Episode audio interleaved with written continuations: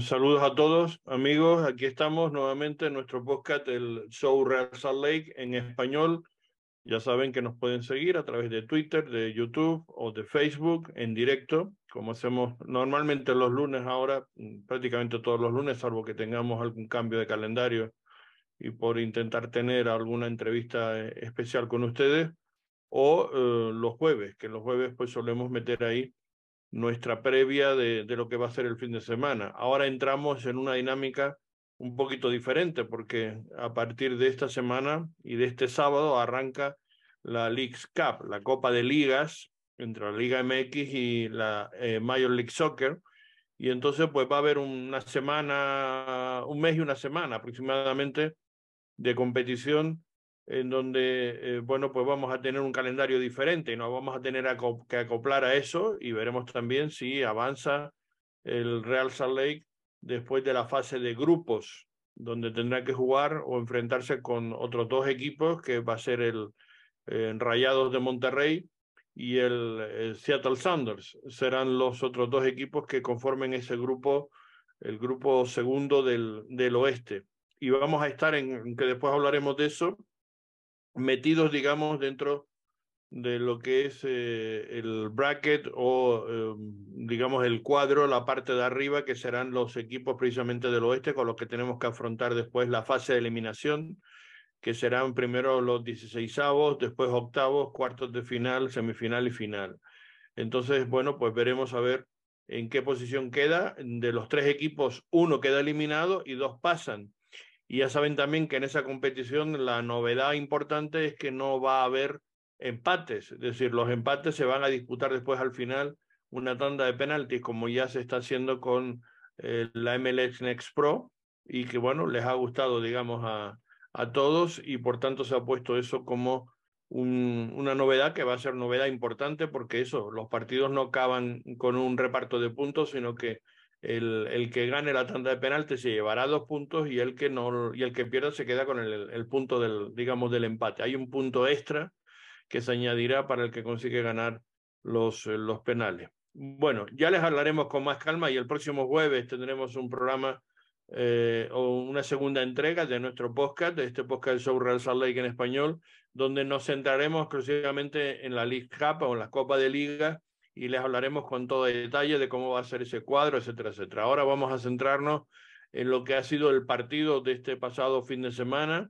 esa gran victoria del Real Salt Lake de nuevo ante equipos de la conferencia este, ganando con claridad por tres tantos eh, a uno. Y después, un, eh, bueno, pues de un partido que eh, la segunda parte yo creo que fue mejor que la primera. La primera el equipo estaba un poquito eh, mm, digamos que no terminaba de, agarrar, digamos, el control del dominio del partido y eso que empezó ganando o empezó poniéndose por delante, porque eso, digamos, es la diferencia de lo que estamos viendo desde la llegada de Chicho, Arango, etcétera, que el equipo está teniendo mucha mayor efectividad de cara al marco contrario y esto lo está notando, eh, lógicamente, en los partidos y en sacar las victorias que llevamos hasta el momento, porque hay que recordar que justo en la mitad de, de, de, la liga estábamos hablando, cuando en la jornada 18, que era sobre el 17 de junio, el partido contra el DC United, que se ganó eh, fuera de casa, 1-2, hablamos que apenas había 16, ah, me parece que eran 6 victorias, no, 5 victorias en aquel momento, y decíamos que era muy poco para poder afrontar una segunda vuelta con garantías que nos pudiera alcanzar llegar a playoff, porque recordemos que un poco llegar a 15 victorias es el eh, digamos, la meta que todos los equipos eh, se, se, configuran previamente para intentar en estar en esos playoffs, porque eso te permite estar en torno a los 50 puntos aproximadamente. Lo que pasa es que el Real Lake ha tenido esta de, de mitad de junio hasta acá, pues otros cinco victorias más, es decir, y, y, y, ya ha hecho el doble de lo que había tenido en toda la primera vuelta en estas jornadas que llevamos de la, de la segunda, y quedan 10 jornadas prácticamente para el final, después de este parón de la Copa de Liga, porque en la última, este fin de semana contra los New York Red Bull fue la jornada 24 para el, el Real Salt Lake, por tanto quedan 10 fechas, 10 partidos para cerrar la temporada regular y bueno, está con todas las opciones de meterse, aunque eh, bueno, como hay tanta igualdad en esta conferencia oeste, que ahora les resumiremos cómo está la cosa, pues eh, igual no hace falta ni 15 victorias, porque igual con menos se podría también clasificar. Tal como digo, está la hora mismo de apretadísima esa conferencia del, del oeste. Bueno, ahora vamos como siempre con la última hora y después iremos con el repaso del partido. Hoy tenemos también invitado, estará con nosotros uno de los miembros del cuerpo técnico de Pablo Mastroeni, un, eh, bueno, pues además una figura muy importante de, dentro y fuera del vestuario, que es eh, Nacho Hernández, Ignacio Hernández, el, el, responsable, digamos, de los arqueros, de los porteros del, del, equipo. Y vamos a comentar con él, bueno, pues toda la marcha, de la situación de, de cómo se está jugando, de cómo va el equipo, de los porteros, lógicamente, en fin, de todas estas cosas que será muy interesante escuchar su, su voz. Además, es un latino, es un hispano que está dentro de ese cuerpo técnico junto con Pablo Mastroeni y forman parte, bueno, de, de piezas fundamentales de este, de este equipo. Joseph, como siempre, saludos, está con nosotros, a ver si después se incorpora Alex y el resto del, del equipo que, que, se vaya añadiendo a nuestro, a nuestro directo. Y siempre mmm, nos gusta empezar con la última hora, o sea que con eso vamos a arrancar porque hay, encima hay noticias agradables ¿no? para el Real Salt Lake por la mm. buena marcha que está llevando el equipo y lógicamente se refleja también en algunos jugadores. Sí, claro. Uh, y bueno, empezando con la, el, tal vez el, el, bueno, los dos jugadores tal vez más chiquitos de Real Salt Lake son los jugadores más grandes de este fin de semana.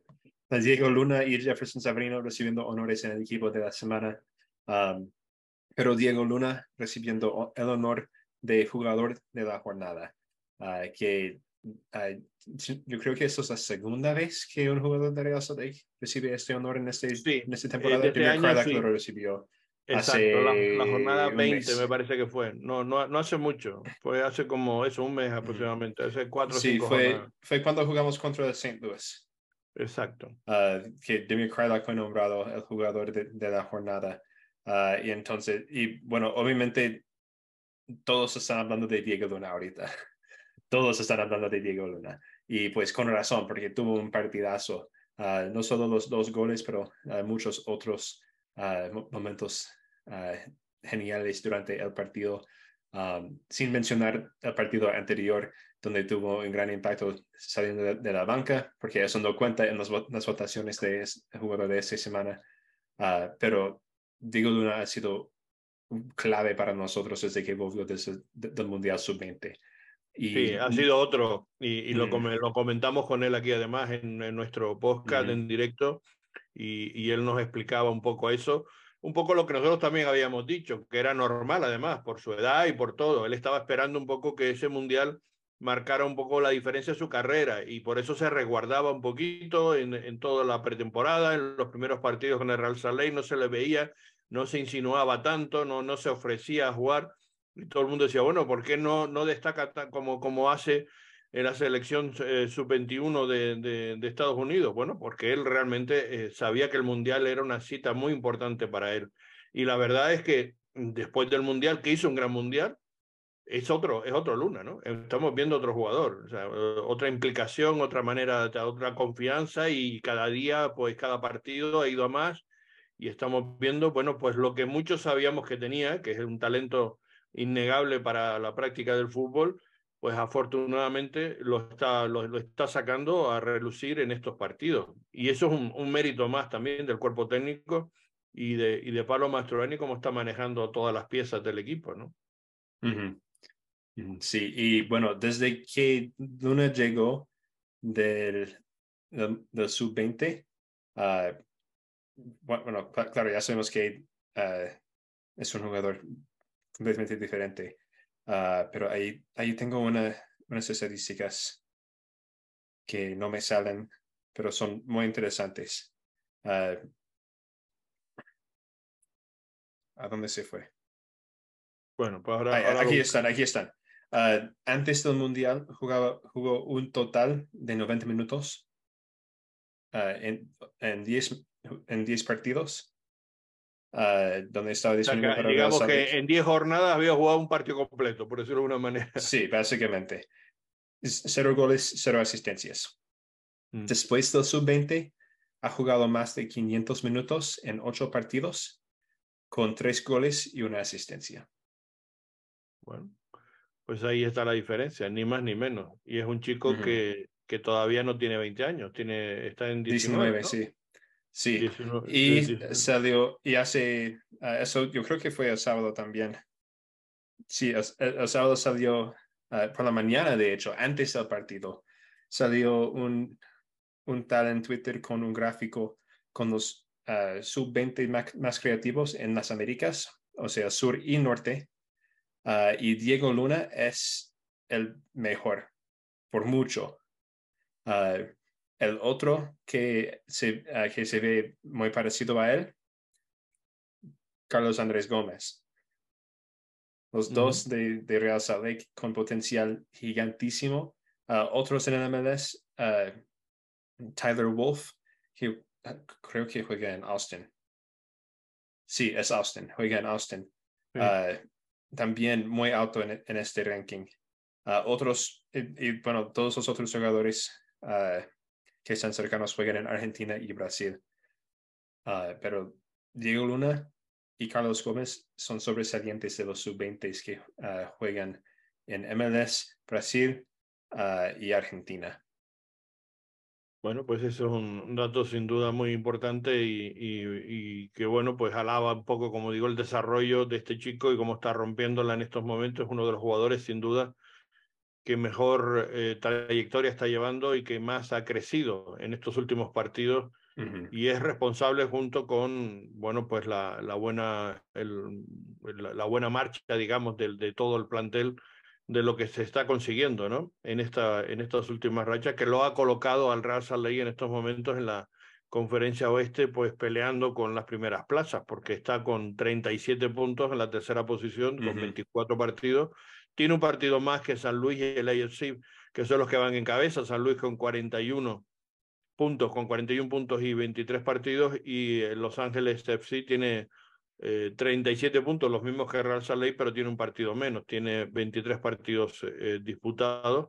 Y por detrás, con un punto menos, 36 está Seattle Sonder, que curiosamente va a ser el rival del sábado. O sea que aparte de esa rivalidad que estamos teniendo en la conferencia oeste, también es rival directo en la League's Cup para este próximo eh, fin de semana, en ese primer partido de, de, la Copa de Liga en, en el estadio de, de, Sandy. Pero bueno, mm, lo importante es que está ahí para afrontar, como digo, esa última parte de la temporada, esos últimos 10 partidos que le restan al Real Salt y a los demás. Bueno, Seattle tiene también 24 partidos disputados, o sea que también le quedan 10. A los dos de Los Ángeles y San Luis le quedarían 11 partidos pero en fin, está la cosa apretadísima y puede pasar de todo, porque 41 puntos con 37 Real ley estamos hablando de, una victoria y un empate prácticamente, las diferencias que hay. Y, y con, el, con el ritmo que está llevando, ojalá mantengamos así, porque fíjense ustedes que, que cuánto tiempo llevamos sin perder. Pues eh, yo creo que más de 10 jornadas, ¿no?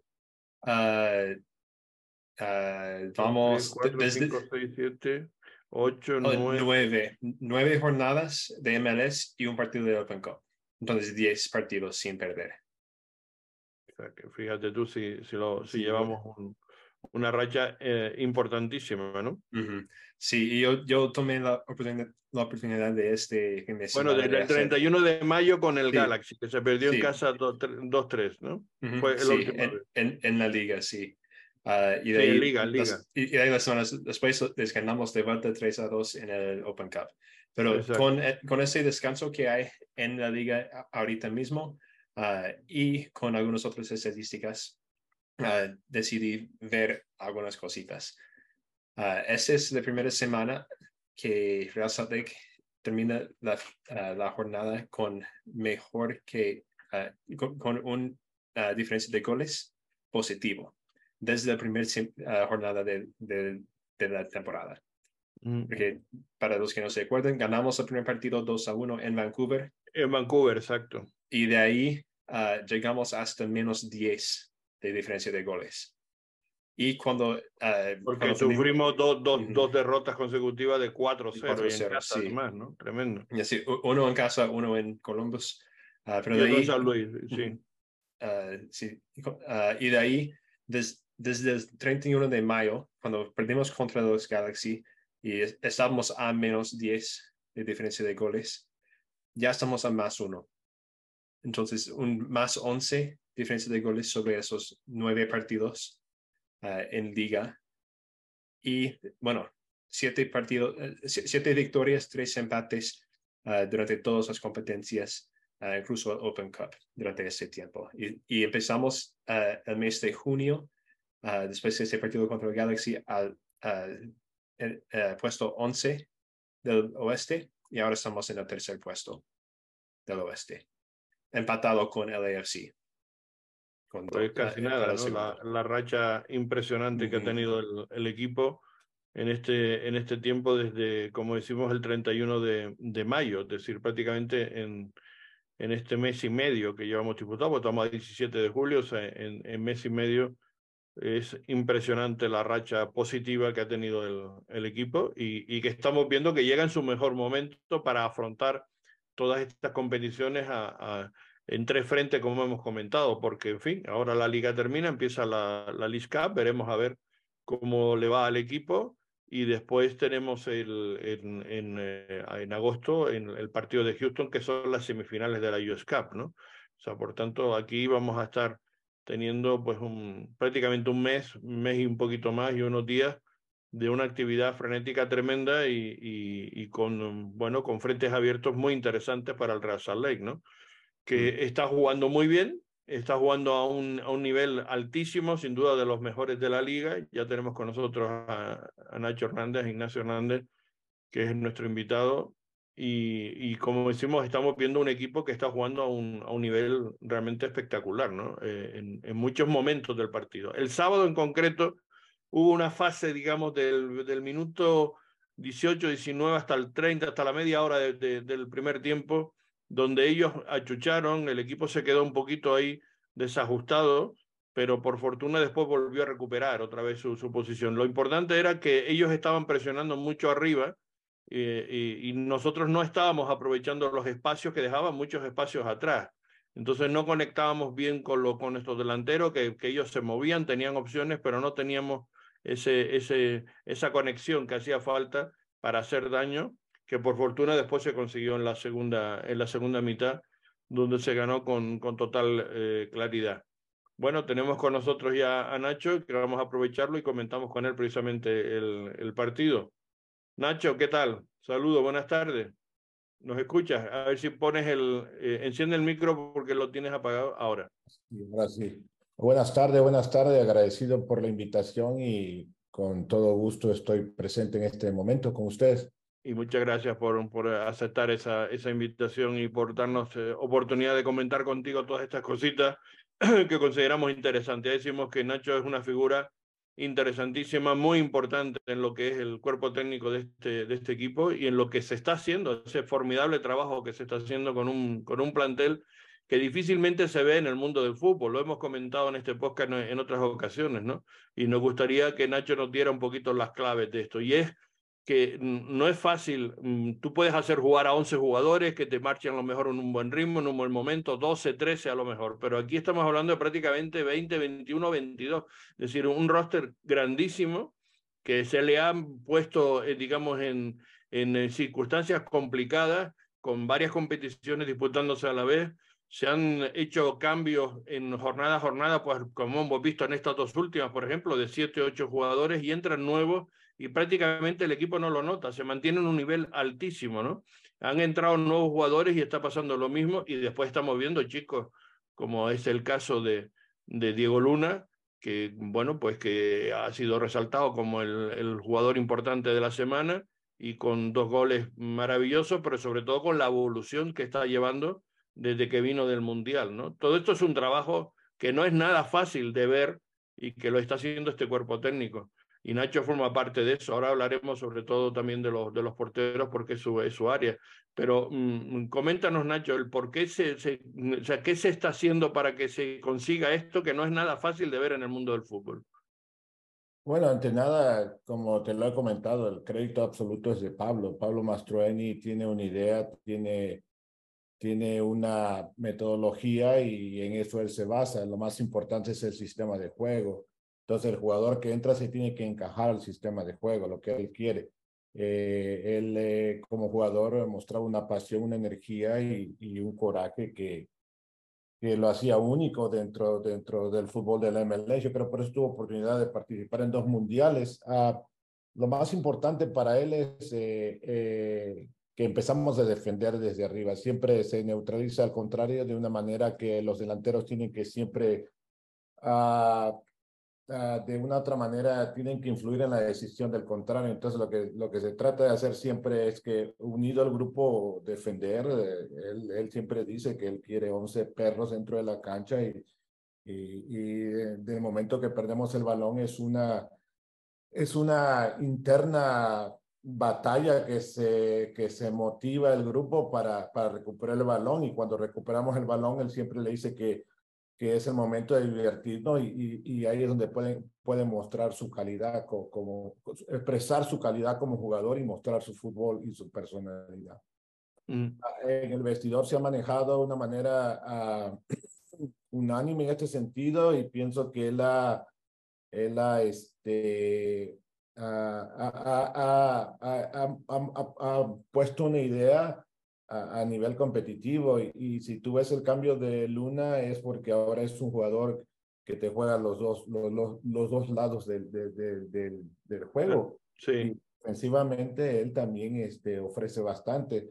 Ah, tuvimos uh, una opción importante en el juego de, de, de Kansas City, en los últimos momentos este, él entró y dentro de la de chica él, él este, mostró una barrida fundamental para mantener el, el, el, el, marcador empatado. Entonces, ahí ustedes están viendo la trayectoria y la mentalidad que está inyectando Pablo dentro de cada uno de los jugadores.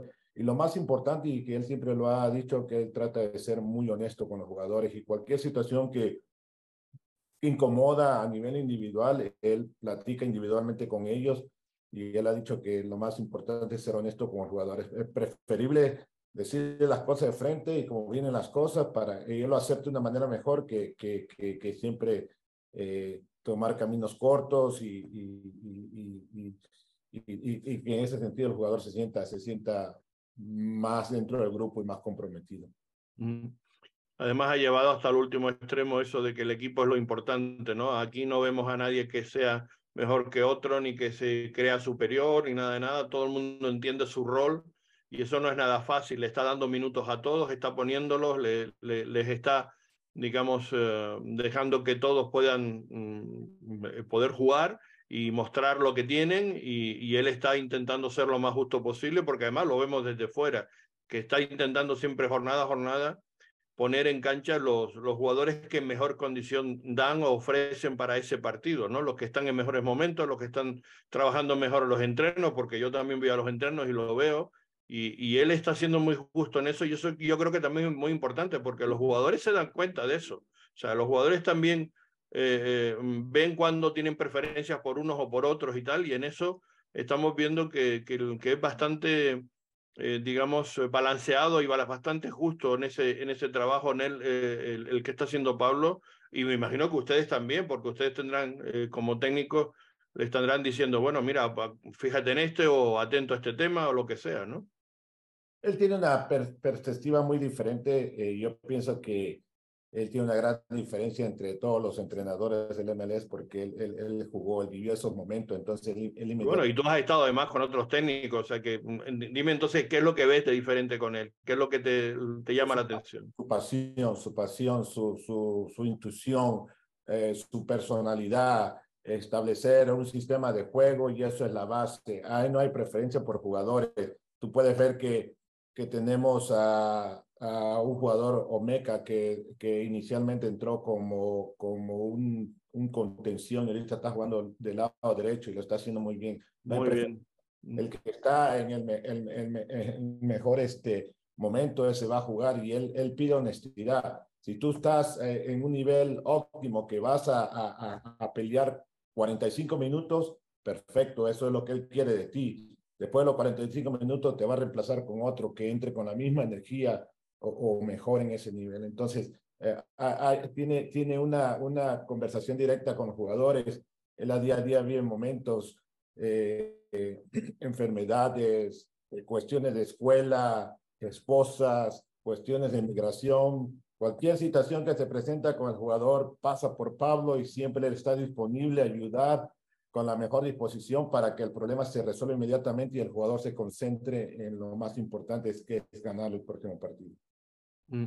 Y en eso juegas tú también un rol importante porque hacer tu hispano, latino, los primeros los que han llegado últimamente son todos, eh, bueno, pues ya habla en, en, español, todavía les cuesta, digamos, eh, entenderse en inglés y ahí estás haciendo tú un trabajo muy importante porque no, nos cuesta, los propios jugadores lo dicen, ¿no? Que, que les echas una mano fundamental, no solamente integrándolos en el grupo, sino también incluso por fuera, ¿no? Bueno, bueno, eh, eso para mí es un privilegio en el sentido de que puedo, puedo comunicar con ellos porque hablo su mismo idioma. Es, tratar de entender al humano, sus necesidades, ¿me entiendes?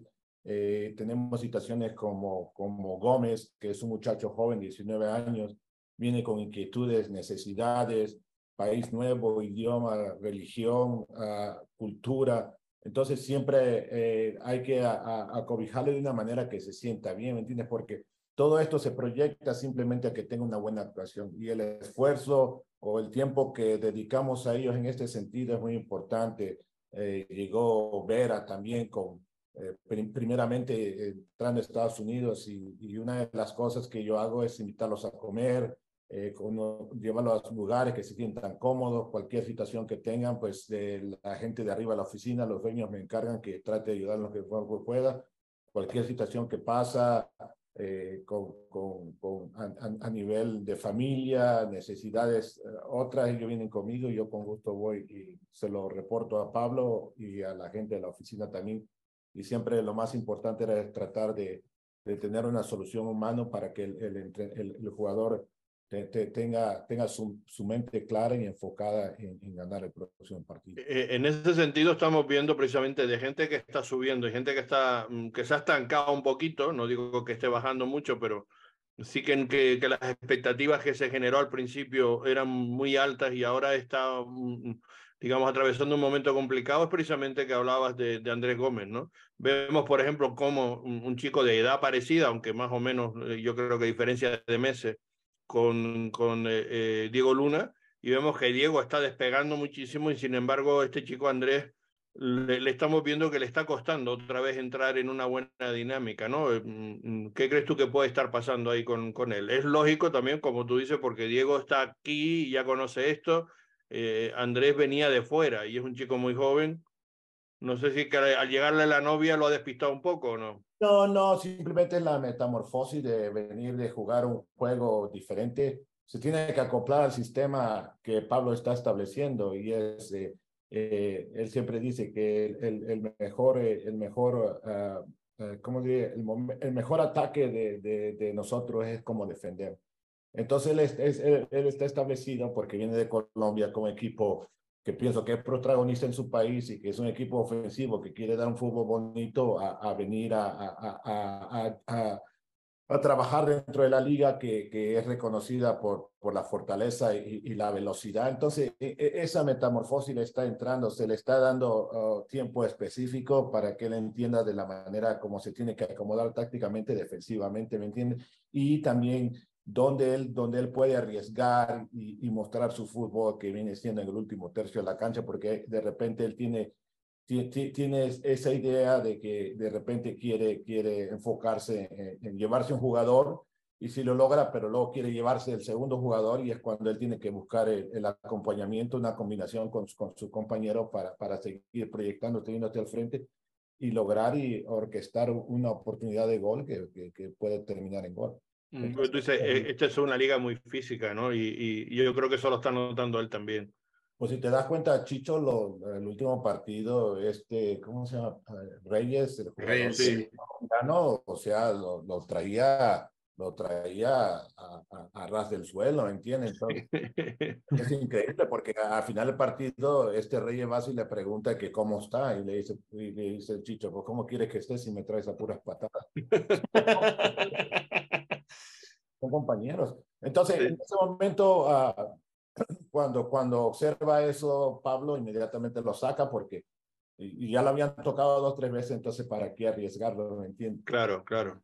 Entonces, aparte... Era un diálogo sí. entre paisas, un diálogo entre paisas. sí, fue, fue, fue, divertido después del partido verle a todos los colombianos de Real Salt y Reyes de New York hablando ahí en la media cancha. Fue, uh, fue un poco chistoso, especialmente después de, de, uh, de, de, qué tal físico estaba jugando Reyes. Pero sí, yo creo, uh, en cuanto a Gómez, yo estaba pensando un poquito porque, bueno, yo creo que aquí en este podcast, me, tal vez mejor que en, los oyentes de este podcast y, no, y tal vez nosotros tenemos un poco más de entendimiento de lo que está pasando a Gómez por, porque, bueno, muchos que escuchan este podcast emigraron aquí desde sus países en Latinoamérica. Uh, y bueno, yo de, al revés, yo fui a Colombia, básicamente la misma edad de Carlos Andrés uh, hace unos años. Y sí, es, es, una diferencia de cultura, diferencia de comida, de forma de hacer las cosas, de lenguaje, Ah, de todo, todo es diferente. Y yo sé que a mí me, me, costó, me costó acostumbrarme a, todo eso. Y fue difícil. Entonces, bueno, claro que va a ser, seguro todos tienen un, uh, algo por lo menos parecido donde tienen que acostumbrar al nuevo lugar y nuevo todo que, que está en su vida. Y yo creo que eso también se ve con muchos de los jugadores sub-20 que vienen al MLS, que tal vez en su primera temporada les cuesta un, un poco acostumbrar, uh, pero después ya se acostumbran y empiezan a jugar su, uh, su partido y uh, jugar su juego y están muy cómodos y juegan muy bien. No, ha habido momentos que pasaron mal, ¿no, Nacho? Fíjate el, otro ejemplo de eso, de, del que pasó dificultades y después de qué manera ha salido y se ha recuperado, yéndose incluso a préstamo a Europa. Me refiero a Pablo Ruiz, ¿no? Que, que cambio de, de cuando se fue a cuando vino, ¿no? Bueno, ahí pienso que, Pablo Ruiz es uno de los, eh, ¿cómo diréis? Eh, eh, de los jugadores con más ventaja, porque esa posición la jugó Pablo, Pablo Mastroeni. Entonces, claro. Eh, el, el, el, se ve reflejado en él, digamos, ¿no? Exactamente, tú ves que ahí es ese, Pablo Ruiz es, es el más favorecido por ese lado, entonces las experiencias que vivió Mastroeni se le está pasando a él, a Ojeda, Palacios es un jugador que tiene punto honor, Palacios es un jugador de fuerza, inteligente, que tiene un buen pegue de balón y, poco a poco se está adaptando. Hay una situación bien curiosa porque yo hablaba con Vera y él me dice que los entrenamientos son prolongados en Colombia, pero que aquí son muy rápidos. El, el, entrenamiento dura una hora quince, una hora y media, pero lo que pasa es que nosotros trabajamos en dos canchas y cuando estamos haciendo el calentamiento en la cancha número 4, en la cancha número 3, el, el, el, próximo ejercicio de trabajo técnico, ya la cancha está completamente arreglada. Entonces, los muchachos terminan el calentamiento, toman agua, inmediatamente pasan a otro ejercicio. Cuando ellos pasan al ejercicio número 2, hay gente que ya está arreglando la cancha próxima para el ejercicio número 3. Entonces, hay una transición rápida entonces ellos no están acostumbrados a eso y se están acostumbrando, ¿me entiendes? Que, que, que, que el, el, el, la exigencia de trabajo en un mínimo espacio de recuperación es donde ellos tienen que adaptarse en ese momento, ¿me entiendes? Claro, claro. Y luego a mitad del trabajo hay una, un lapso de trabajo físico, de carrera de trabajo a máxima velocidad. Entonces todo esto con la altura y ahorita están dialogando con el calor, este, también en un proceso de adaptación, ¿me entiendes? Entonces, de, de, ver a, a ver a, a, digamos, como ver a Palacios y, y, y, este... Chicho. Chicho. Sí, ellos ya son jugadores con un poco de experiencia. Sí. Gómez es un jugador que no tiene tanta experiencia como claro no tiene no tiene casi ninguna prácticamente porque recordemos que vino precisamente al Raza después de un año brillante allí pero antes de ese año brillante casi no había estado en el mundo profesional o sea que él, él, él es muy, muy jovencito en todo, ¿no? Entonces, eh, está, muy, está muy verde todavía muchas cosas y por eso hay que tener paciencia con él, ¿no? Sí, sí, pero él cuando llegó él venía muy tímido y, y, a mí me encargaron y yo desde que él llegó a las instalaciones yo estaba con él en el comedor, yo estaba con él con los doctores, yo estaba con él con los masajistas para darle la confianza y que se sintiera en casa y afortunadamente el, el, el... Y él está muy agradecido a eso, lo sabemos porque lo, lo ha comentado. Y, una de las cosas que Pablo tiene y exige no simplemente al cuerpo técnico, sino a toda la institución es, es que lo más importante y, y, la materia prima es el jugador. Claro. Lo que ellos necesiten hay que hacer. Teníamos una, una situación en la que, donde el año pasado estaba Sergio Córdoba. Entonces, Sergio Córdoba, por, por cualquier situación de, no te puedo decir, a, a, a, a mitad del, del, primer tiempo, terminar el primer tiempo, él se cambiaba los zapatos. ¿Por qué no lo sabe? Es simplemente dentro de su mente. Entonces, eh, hubo una plática y Pablo dijo, no, no, no. Lo que él necesite, estamos para ellos y, y ellos son los que ganan el partido. Si ellos ganan, todos ganamos. Entonces, de ahí en adelante, lo que el jugador necesite, como ellos lo quieran, así se hace. No se le da ni una excusa ni un pretexto para que tengan un desarrollo completo y lo más importante es sacar el resultado dentro del partido. Claro, bueno, después están los caracteres de cada cual, ¿no? Porque, bueno, tú has mencionado a Sergio Córdoba, era un tipo que lo conocimos también bien, porque el tiempo que estuvo aquí era con una personalidad complicada y difícil, ¿no? Un poco introvertido y era un hombre que no, no era fácil de, de, de manejar. Y después hay otros jugadores, mm, pues, y tengo que nombrártelo porque ese, eh, yo creo que era un, alguien en el que tú todavía te quedas con el resquemor, creo yo, de, de, de, un trabajo que se quedó a mitad. Me refiero a David Ochoa, al, al, gran arquero que tuvimos, que lo tuvieron que, bueno, que el equipo tuvo que, que desprenderse de él por, por cuestiones, en fin, de, de, digamos, de actitud personal. Pero bueno, no, no, cierto... no, no, no, casi fue de actitud, fue algo contractual, o sea, él eh, eh, tuvo una... O, tuvo una, como te tuvo una gran oportunidad en su carrera tan joven y él mostró uh, carácter, mostró un temple que no tan fácilmente lo encuentra y yo siempre se lo dije a la gente en la oficina, Ochoa es uno de 100 que vas a encontrar y es el sí. primero que me he encontrado en, en, en mi carrera y, y es simplemente, este, para mí lo, lo fantástico de Ochoa era su temple, su temple. Cuando él entraba a jugar, y, y, y, y, agarraba ese carácter, él era fantástico. Entonces, nunca traté de, de, cambiarle su temple, simplemente de manejarlo, guiarlo de una manera que él se concentrara y siempre estuviera eh, positivamente y, con el, el, espíritu competitivo que él tenía para, para, para, para confrontar los partidos.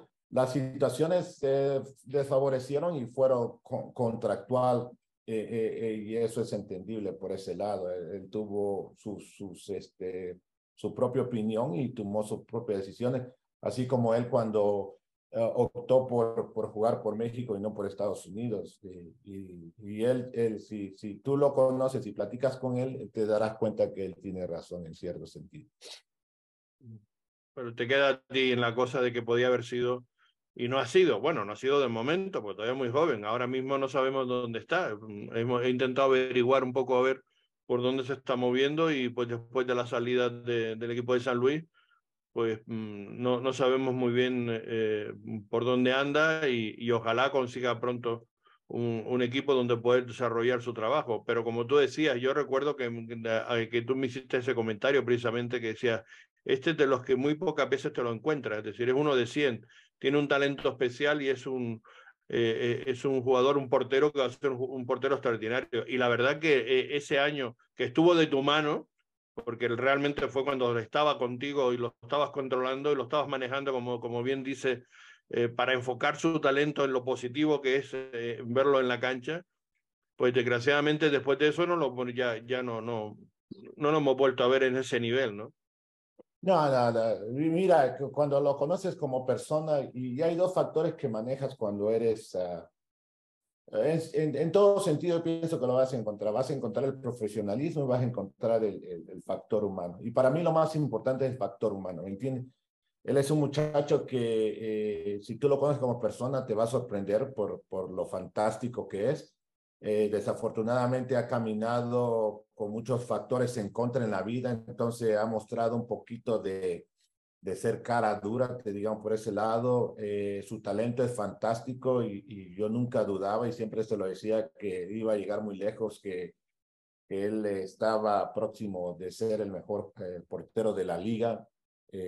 Una vez jugamos contra, contra uh, LAFC le paró un fantástico penal a Carlos Vela. Vela, sí. Carlos Vela me vino y me felicitó a mí y me dijo que, que, que, que, que, Ochoa tenía, tenía un gran futuro y tenía muchas posibilidades de, de, no simplemente llegar a la selección mexicana, pero, sí, pero también de competir por el puesto número uno, por, por, su, por su carácter, por su bravía, por, por su locura fantástica y bendita que él tenía dentro de él.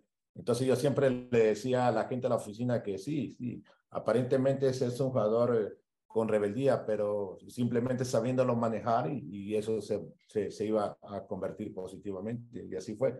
Las situaciones de, fueron adversas y ni el cuerpo técnico ni, ni el mismo Ochoa tuvieron la, la como tuvieron una, una, una culpa en esto, simplemente que no se llegó a un acuerdo cuando él tenía que firmar su contrato y ahí, y ahí vino la rotura entre club y Ochoa, pero eh, él, él cuando vino a jugar contra el, con DC United, él mostró su calidad y a mí me impresionó cuando volteé a terminar el partido y, y ves a Wayne Running corriendo a media cancha, abrazarlo ahí y felicitarlo por la gran actuación que había tenido. O sea, es un jugador fuera de serie y simplemente es entenderlo. O sea, que no ha dejado problemas, digamos, eh, eh, dentro del club, internos ni con ustedes, ni con la plantilla, ni con, ni con el, digamos, el front office, ni nada, ¿no? Bueno, bueno, es, es, de la manera como uno lo vea, ¿me entiendes? Lo interpretas. Él tiene su manera, su comportamiento y... Sí, ya lo sabemos, pero ya conocen el carácter. Digo, te pregunto, imagínate que te lo ofrecen otra vez o te dirían, oye, hay posibilidad de volver a traer de vuelta, por decirte algo, a, a, David Ochoa. ¿Tú darías el informe positivo? Sé que no depende de ti, pero digo, ¿tú, tú darías un informe diciendo, yo me lo traería otra vez de vuelta, o no? Sí, sí se le daría una oportunidad. O sea, uh, puede, ser, eh, eh, eh, puede ser un poquito, ¿cómo te Como ha estado fuera de forma por no haber participado, creo que se fue a San Luis y esos seis meses no, no, no tuvo mucha participación a nivel competitivo, él, él podría estar en, un, en, en, una desventaja por ese lado, pero como es un jugador joven y, y manteniendo su talento y como te digo, sabiéndolo manejar, es un diamante en bruto y, hay, hay, que seguirlo adelante. Y tú lo has sabido manejar, o sea que si alguien lo conoce y si alguien lo ha sabido manejar y ahí, ahí está ese año que estuvo con el Real Salt Lake, de luego ha sido tú, o sea que no hay mejor profe que pudiera tener él que precisamente sería su vuelta, ojalá. Lo digo por si nos está escuchando alguien de la familia o alguien de su entorno o él mismo, pues que, que, que vea esa posibilidad si está ahora mismo en un momento donde no sabe qué hacer muy bien, ¿no? Yo me gustaría que tuviera una, una buena carrera profesional, lo gustaría todo, porque sin duda sabemos que tiene un talento especial eh, eh extraordinario. Eh, sería fantástico ver ese talento jugando, ¿no? que nos dé ese placer de verlo jugar y, y, y, y, ver lo mejor de él como, como arquero, que él tiene unas grandes eh, cualidades. Pero ya no está, pero tenemos unos grandes arqueros que lo estás trabajando tú con ellos. tienes a Zach Mahmad, que está haciendo una muy buena temporada desde luego, Gavin Beavers es sin duda la gran sorpresa por lo jovencito que es y, que está haciendo partidos realmente sensacional. Cuando le dan oportunidad, las está aprovechando. Y después tienes a un veterano que tú lo trajiste precisamente un poco para que te ayudara a, impulsar a los chicos jóvenes, a todo el talento joven que tienen ahí, de gente también de la academia, de, los Monarchs, etcétera, que es Tomás Gómez. Coméntanos un poquito cómo va ese trabajo con todos ellos. En el sentido de McMahon, es un jugador con presencia, es un jugador con, con mucha veteranía, es un jugador que para mí ya es un jugador hecho. Eh, yo simplemente me emboco en, en, en, trabajarlo para mantenerlo a un nivel óptimo y que él desarrolle su mejor, uh, su mejor actuación en cada partido. ¿Me entiendes? Es un jugador que ya está hecho. Yo no lo voy a cambiar absolutamente nada. Yo dialogo mucho con él, eh, hablamos de muchas cosas. Él tiene su, su él tiene su forma de ser, él tiene sus creencias, él tiene sus mitos y yo se los respeto de esa manera. Yo pienso que él ha apreciado eso mucho de mí, en el sentido de que siempre lo escucho y que de la manera como él se siente, de repente eh, entramos a trabajar algo y él me dice, podremos hacer esto, podemos hacer el otro, y yo siempre digo, claro que sí, lo vamos a hacer, simplemente para hacerlo sentir. Eh, eh, técnicamente es un jugador bastante depurado, tácticamente tiene una gran experiencia, él, te sabe manejar los partidos psicológicamente, ¿me entiendes? Eh, simplemente manejándole el, nivel psicológico que él se sienta bien. Y, yo siempre eh, trato de, de, pues de hacerle saber que él es el mejor de la liga, él, él es el más grande de la liga.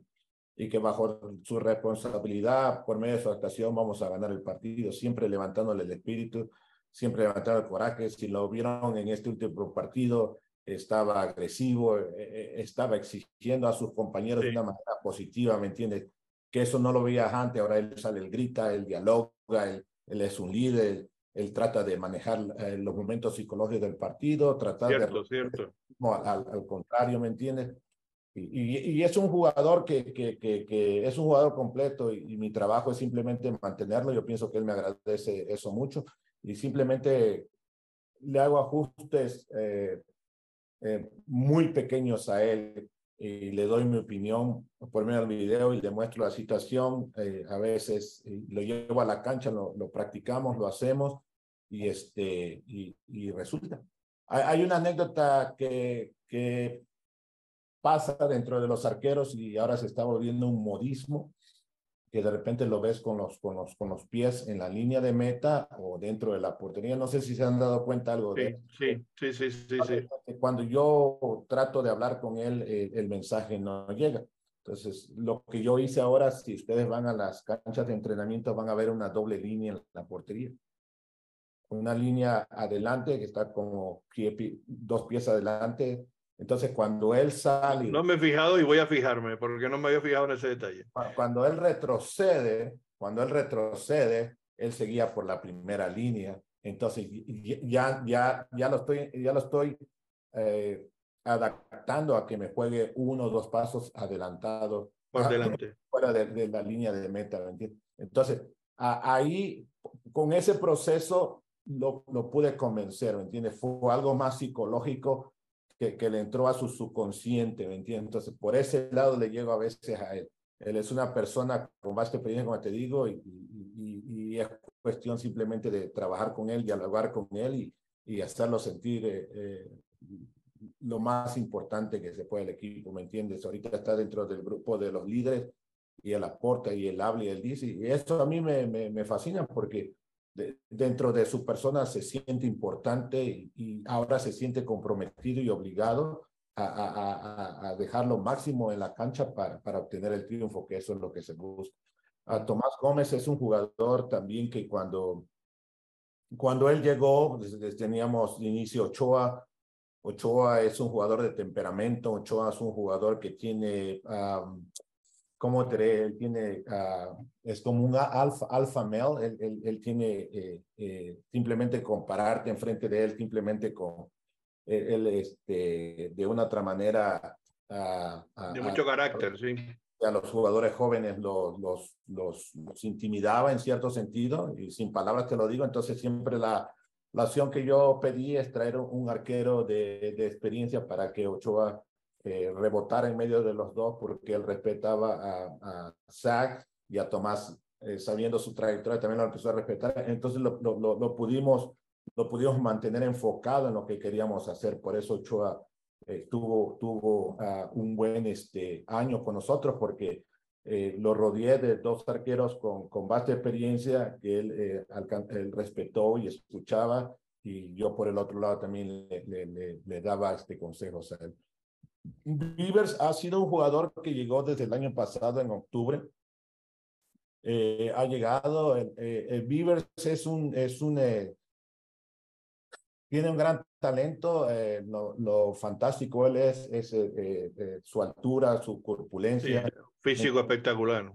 pero él, él, es un muchacho que, que, que, si le ves la cara todavía se le ve, se le ve el, una cara de niño, ¿me entiendes? Entonces, lo, lo, lo, más importante y lo que yo he tratado siempre de, de, de, protegerlo y mantenerlo de esa, en, ese, en ese cascarón, en ese huevo, es que él no sabe dónde está parado.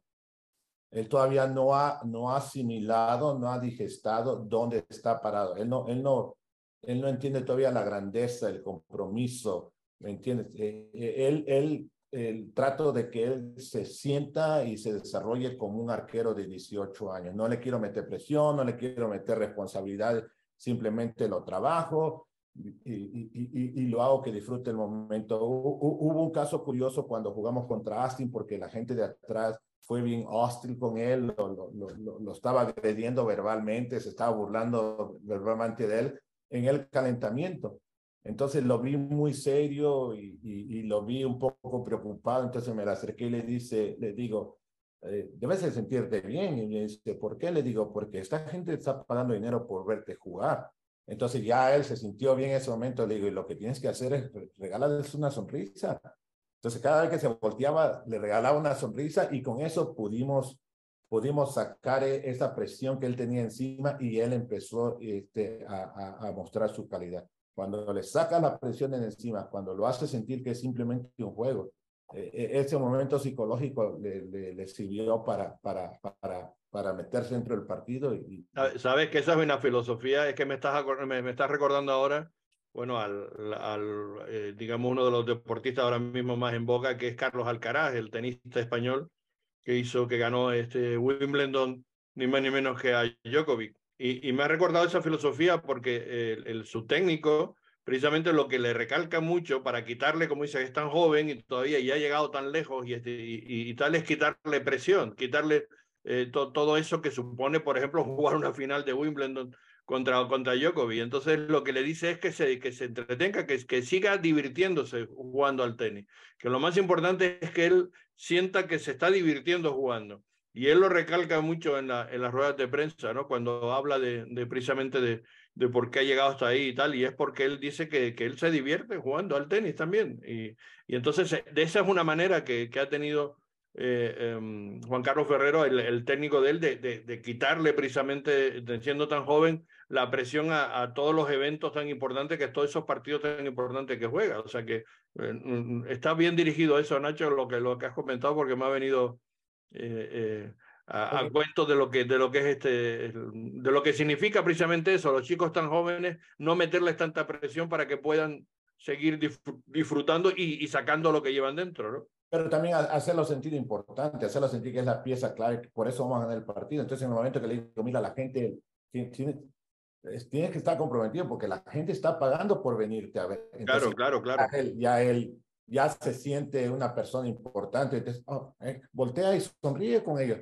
ya le quitas la presión. Con, esa, con esas dos frases que le di, ya lo tranquilicé, ya puso los pies en el suelo y ya empieza a mostrar su calidad. Mm.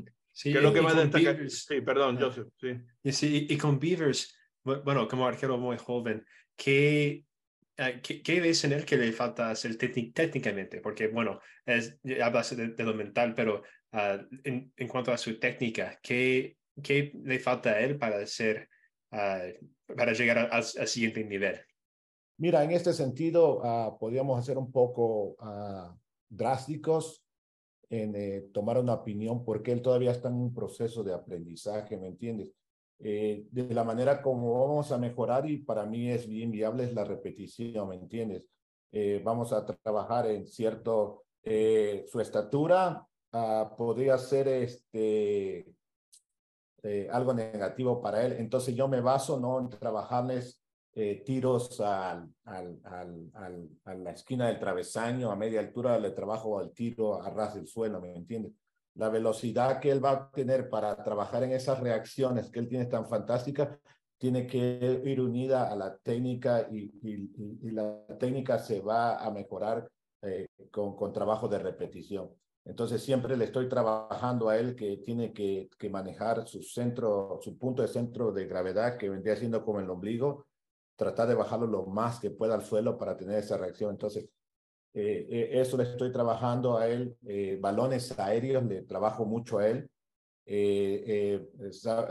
Manejar el balón, tener mejor técnica para saber manejar el balón con los pies y, y a Pablo le gusta salir jugando de atrás y el arquero. Y, en este fútbol moderno es muy importante ahora eso para los arqueros, ¿no? Si se dan cuenta, ahora este, Sachs te sale más fuera del área, sí. de ser como un, un, un líbero atrás por el buen manejo que tiene del, balón con los pies. Eh, Beavers va por el mismo camino, no le quiero exigir mucho, le digo, sal hasta donde tú te sientas cómodo y de ahí comenzamos. Cuando ya empieza a agarrar confianza, entonces puedes, puedes jugar un paso adelantado. Simplemente darles opciones para que ellos puedan escoger. Nunca, nunca, nunca le podemos exigir nada a ellos. Eh, la comunicación también, la comunicación es muy importante por medio de la comunicación. Eh, va, a haber, va a haber opciones que pasan cinco, ocho minutos y no toca el balón, pero él tiene que mantenerse dentro de, del partido y de la manera como lo él tiene que hacer y, y siempre le doy la, la, la, rutina que él eh, eh, vamos a poder organizar al, al, al equipo defensivamente cuando estamos en ataque. Es cuando él, él tiene el tiempo y el espacio para observar y manejar las piezas por si perdemos el balón estamos preparados para el contraataque. Entonces siempre digo, vamos a, vamos a manejar el equipo, vamos a organizar el equipo defensivamente cuando estamos en ataque. Siempre le muestro. Entonces son varios puntos que trabajamos, su, su, mejorar su, su técnica con los pies, a, a, trabajar balones aéreos. Con la estatura que él tiene, él tiene que dominar el área chica y un punto más atrás. También a veces les pongo una cinta negra en el suelo, entonces le pongo como dos, tres yardas fuera del área chica, entonces le digo, hasta aquí quiero que salgas a alcanzar los balones, eh, si no lo puedes eh, eh, sujetar, tienes la opción del puñetazo, pero hasta aquí. Entonces, poco a poco los estoy acostumbrando y sin ellos darse mucha cuenta, lo estoy manejando para que trabaje más de su límite, ¿me entiendes? Si él se siente cómodo salir a contar un balón al borde del área chica, ahora quiero que lo hagas unos dos, tres pies fuera del área chica. Y, y Saga ha tenido mucho éxito en ese sentido y sale muy bien a puñetear los balones porque eso lo hemos trabajado. a la comunicación. y, a cortar la jugada, porque hubo un remate de, de importante en, en, este fin de semana, este sábado, que, que gracias a que él salió del, de, de su posición, él fue, el, digamos, el defensa central, porque fue el que le cortó el, el posible remate del, del delantero de, del New York. Fue una de las jugadas importantes en ese momento que te digo que mm, donde ellos presionaron algo más entre el 18 y el 30 y la, y la media hora, digamos, de, de la primera parte. Me acuerdo de esa jugada y estuvo espléndido. Eh, pero estás, estás, estás, comentando cuando él salió al borde del área grande y, y no, no tocó el balón. No, no, no, en el área pequeña. Fue en el área pequeña que él eh, iba a haber un remate prácticamente en el punto de penalti, algo así, y él, se, él anticipó, digamos, esa acción y evitó el remate. No sé si era Burke o no me acuerdo quién era ahora, el jugador de New York. Lo quitó con el pie, dices tú. Sí, lo quitó con el pie. Ya me acuerdo de eso, sí, se lo quitó con el pie. E, eso es una intuición que se le maneja al arquero también, tiene que tener la intuición. No estamos hablando de anticipar, no estamos hablando de adivinar, simplemente de leer la jugada para, para estar en el momento exacto. Y él, eh, a veces ortodoxicamente no se ve bien, pero el resultado es positivo y se le deja. claro, claro, claro. Claro, porque, porque además no es normal que un, que un, portero salga a hacer eso. Es decir, eh, muchas veces los porteros eh, pecan mucho, grandes porteros. Yo me acuerdo de, de fin, eh, no, no, quiero tampoco nombrar ninguno específicamente, pero Casillas recuerdo que era, era un portero que, que el que pecaba a lo mejor de estar excesivamente estático, digamos, como tú decías, en la línea de gol, ¿no? Y ahí era un gato, porque era, no, no había quien, quien metiera uno, pero sin embargo le costaba salir y, y, y el, y el arriesgar un poco sal, saliendo de la portería, ¿no? Sí, pero por, por eso también se le, se, le, se le da recurso a los arqueros. ¿eh? El arquero cuando sale a, a confrontar una situación tiene que traer el plan A, el plan B y el plan C en su mente. Entonces, de repente no se va a ver de la mejor manera porque el rebote te va a pegar en la cara, pero si el resultado es positivo y, y, no permite que la pelota toque la red, es un éxito rotundo, ¿me entiendes?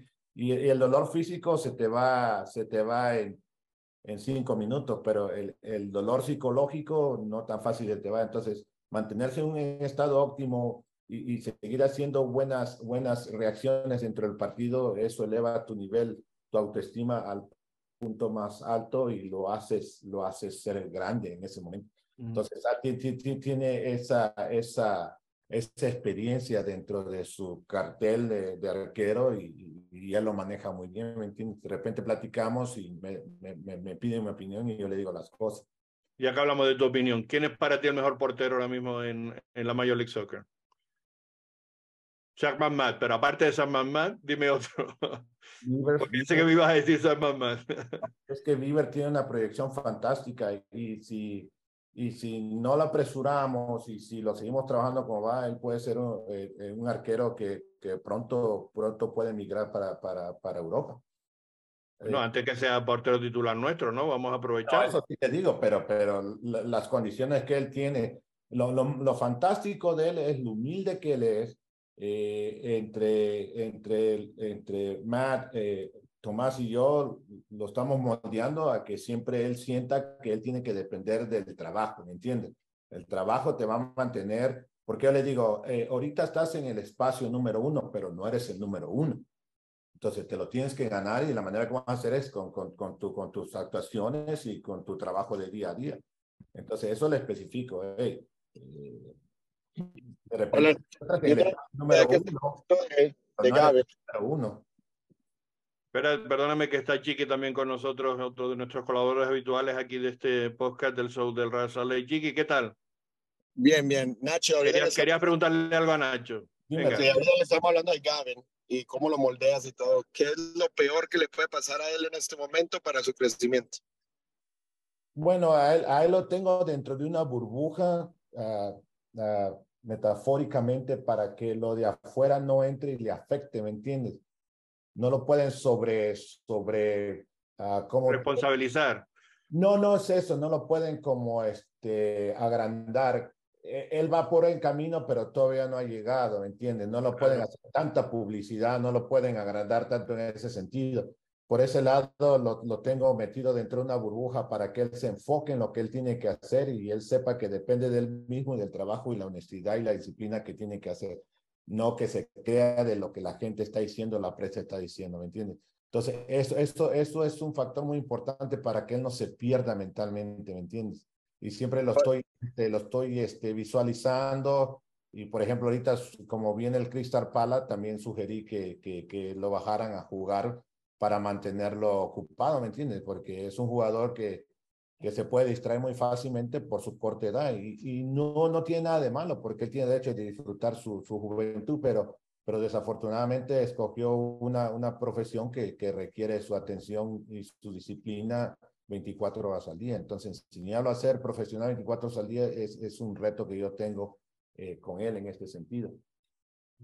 ¿Crees tú que a lo mejor un poco de esto, de, de lo que tú hablas de, de la publicidad, de todo este, toda esta situación de ser popular, eh, le pudo haber afectado un poco a David cuando venía saliendo? Y lo comparo porque pues son dos muchachos que salieron de la academia y, tienen, tienen un presente tenían un presente muy bueno en ese momento, eh, David y, y Beavers también.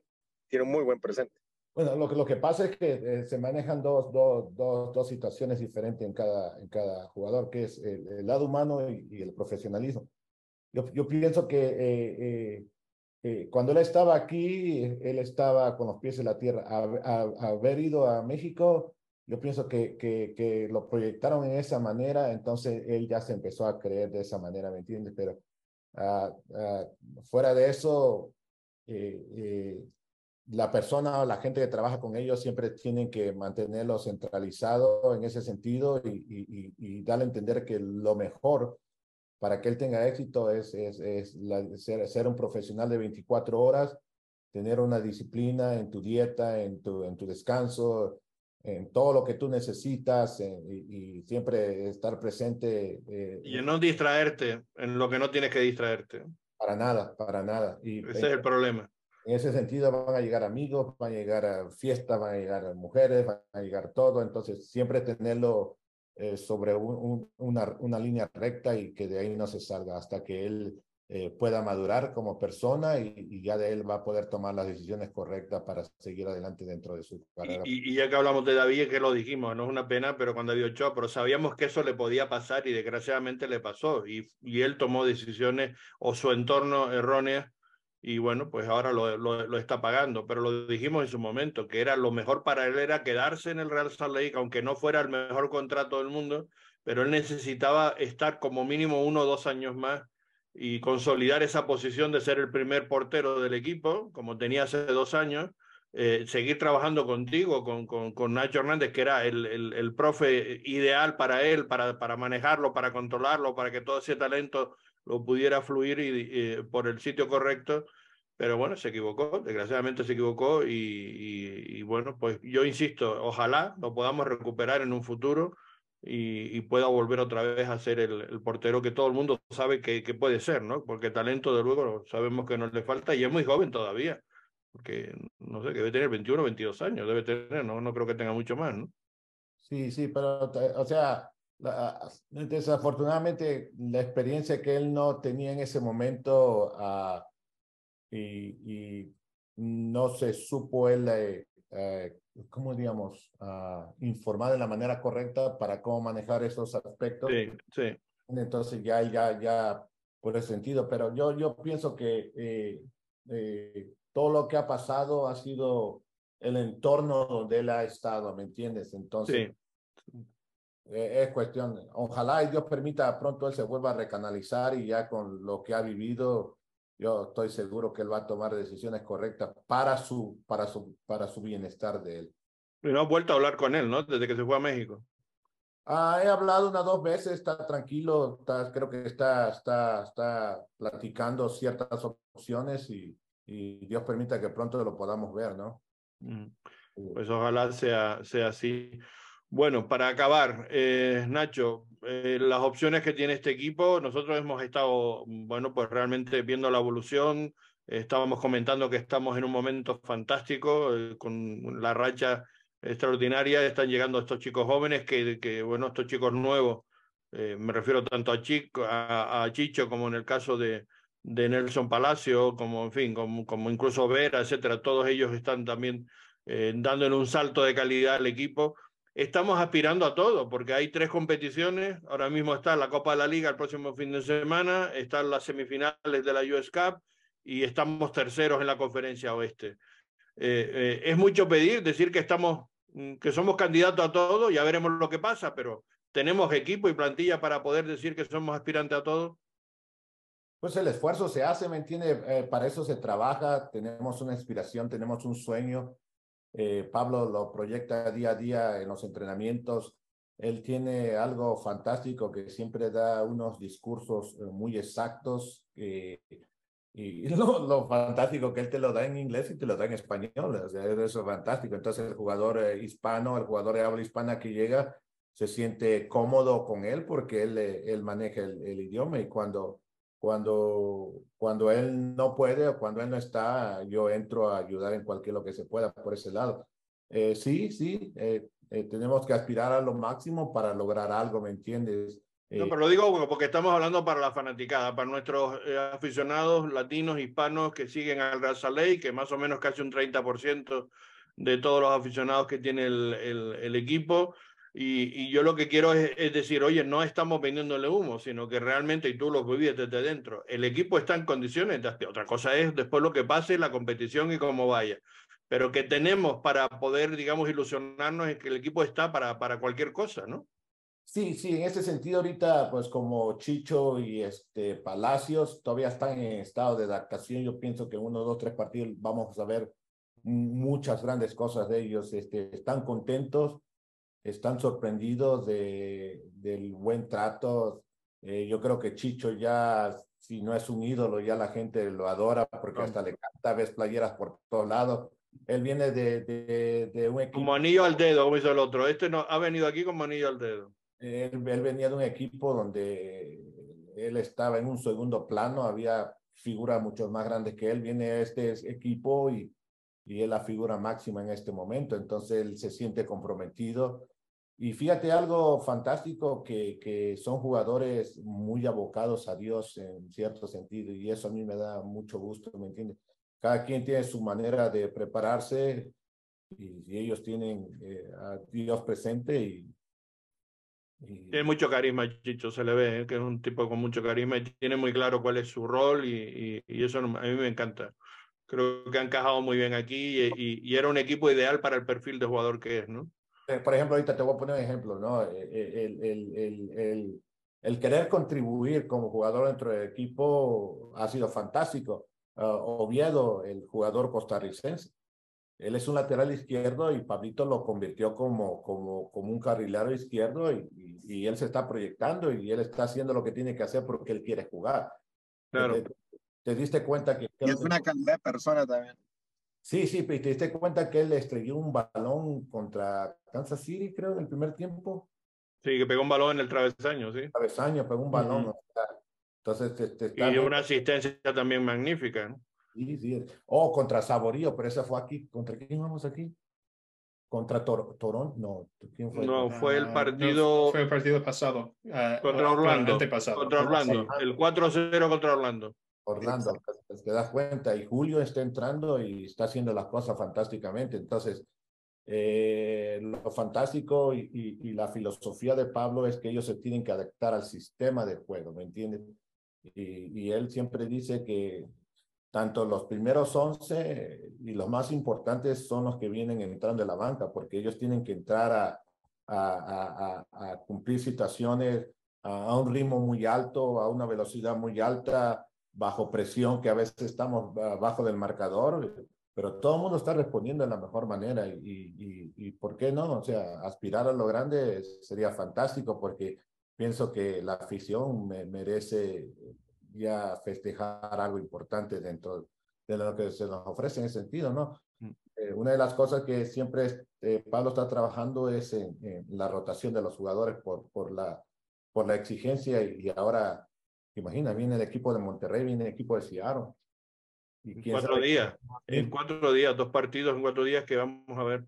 Y es clave, digamos, el, el, acertar con la rotación y con, y con el balance de los jugadores, ¿no? Va a ser clave. Y, y si sacamos el, y si Dios permite, y sacamos el partido contra Houston. Bueno. La final. La final puede ser Cincinnati o, o el Inter de Miami, el Inter de Messi, del Mesías. Va a costar mil dólares los boletos, yo creo.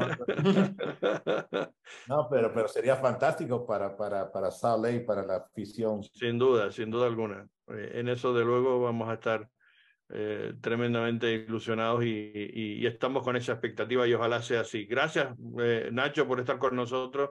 Siempre es fantástico hablar contigo, nos, nos aportas muchas cosas, mucha mm, información y, clarificación de, cómo se trabaja por dentro del, equipo y eso que no, no, bueno, queríamos que nuestros oyentes y, los aficionados hispanos pues te escucharan para que sepan también cómo se manejan esas cosas por dentro del, Real Salt Lake. Gracias, Nacho. Suerte y, y, vamos a ver lo que nos deparan en estos próximos mes y pico, que vamos a tener dos eventos, eso, toda la Copa de la Liga y después ese partido de semifinales. Nos, nos, se nos vienen tiempos muy interesantes, muy atractivos.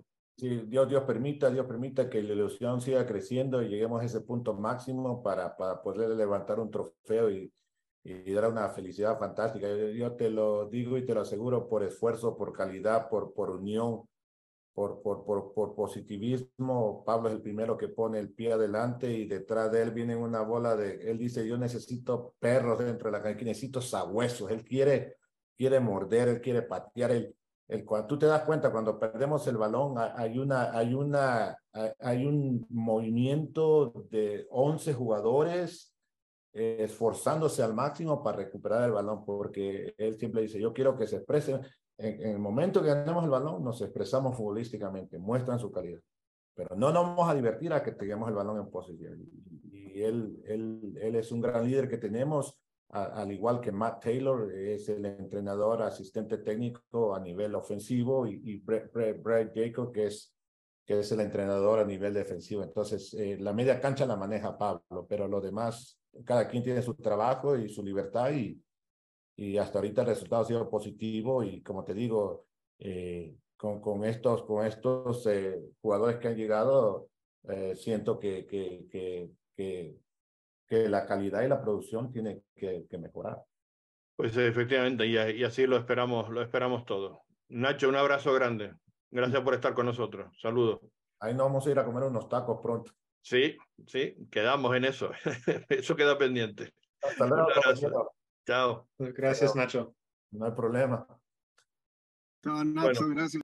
Hasta luego. Ahí tenemos a, a, a, nuestro invitado y ahora vamos a continuar ya para la parte final. Vamos a comentarles cómo están las cosas en cuanto, uh, bueno, los resultados también, eh, Joseph, de esta uh -huh. jornada que fue muy interesante. Decimos que ahora, después de este fin de semana, vamos a estar pues prácticamente un mes y una semana eh, sin, sin liga y los últimos resultados pues los tuvimos como hicimos en esa jornada que debería ser la 24 porque el máximo de partidos disputados eh, me parece que hay uno solo, creo que es Sporting Kansas que ha jugado ya 25, pero eso es muy raro, es el único que ha jugado 25 partidos, todos sí. los demás están entre 23 y 24.